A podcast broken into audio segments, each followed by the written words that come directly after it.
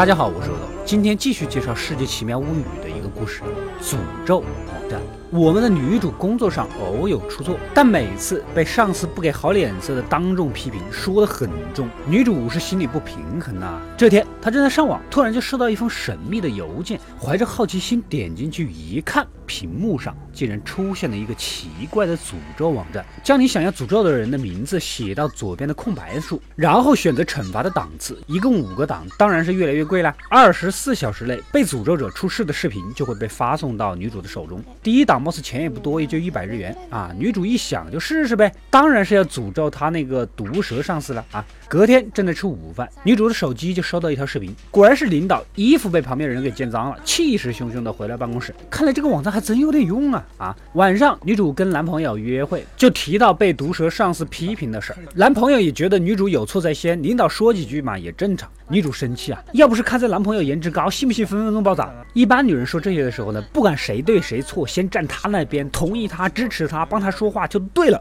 等事后再慢慢跟他理性分析，是吧？女主啊，当面没表现，回家当然气啊，都怪那个毒舌领导，再诅咒一次。这次直接上第三档，比较狠的啊。第二天来到公司，才发现领导竟然没有来。此时又收到了视频邮件，点开一看，是领导在上班途中心脏病发了，虽然不致死，但近期肯定是来不了了。这下女主有点害怕了，反思自己是不是做的有点过分了啊？女主毕竟只是想稍稍的报复一下，现在呢，她就想着怎么样弥补，要不把外面的通缉犯也给诅咒一次，就当是将功抵过了。正好看到一个假扮快递员入室杀人，还杀过四名女性的通缉犯呢，马上就把名字给填上去了，选了个第三档，点了确定。隔天果然在电视上又看到了通缉犯的信息，电脑上同时也收到了视频邮件。这个通缉犯被警察抓住之前跳楼，虽然伤的有点重，但还是逃了啊！就这个破效果，不是浪费钱吗？啊，等等，这个通缉犯用刀指着的路过的一对男女，怎么这么眼熟啊？这不是自己的男朋友和自己公司的同事吗？还抱在了一起，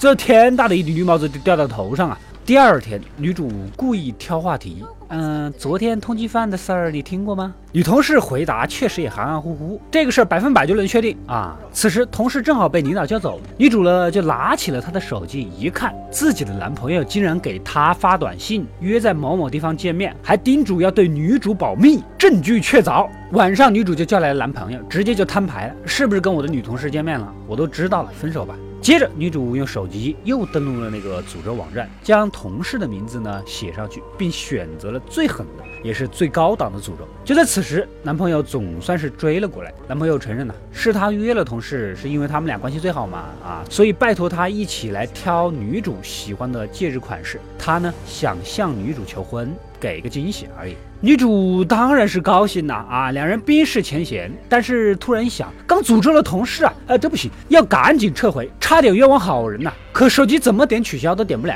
女主又跑去找女同事，幸好及时将同事扑倒，才免于一场灾祸。之前说了的二十四小时以内必然会中诅咒，但这一次不知道算不算数。两人上到了女同事的家啊，女同事也祝福她能跟这么好的男人在一起，多么幸福啊！就像我这样好一样。要是没有女主的话，女同事她是不会放过这么好的男人的啊！正在倒茶，突然同事的手被烫伤了，女主呢就准备出去给他买药。一会儿功夫就回来了，打开门才发现呢，桌子的电脑上竟然有血迹，地板上还一大堆，难道出了什么大事了吗？女主赶紧掏出手机拨打了同事的电话，从里间传来铃声，打开门，女同事已经倒在了血泊当中。此时女主的电话呢又收到了视频邮件，原来呀，女主去楼下买药的时间，又是那个假扮快递员的通缉犯入室杀人。画面转向女同事的电脑，赫然发现她竟然也正在登录诅咒网站。难道他也在害人？那他到底想诅咒谁呢？女主赶紧跑过去打开电脑，被诅咒人的人名竟然写的就是女主的名字，而且诅咒已经确认了。难不成他是真的想要弄死女主，然后占有她的男朋友？此时，女主的背后，通缉犯再次举起杀人的刀，显然女同事的诅咒也准备应验了。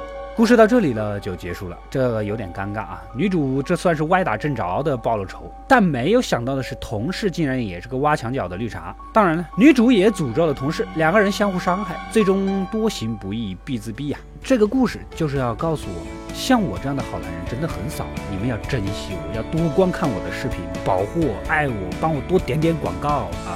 呃，差不多了。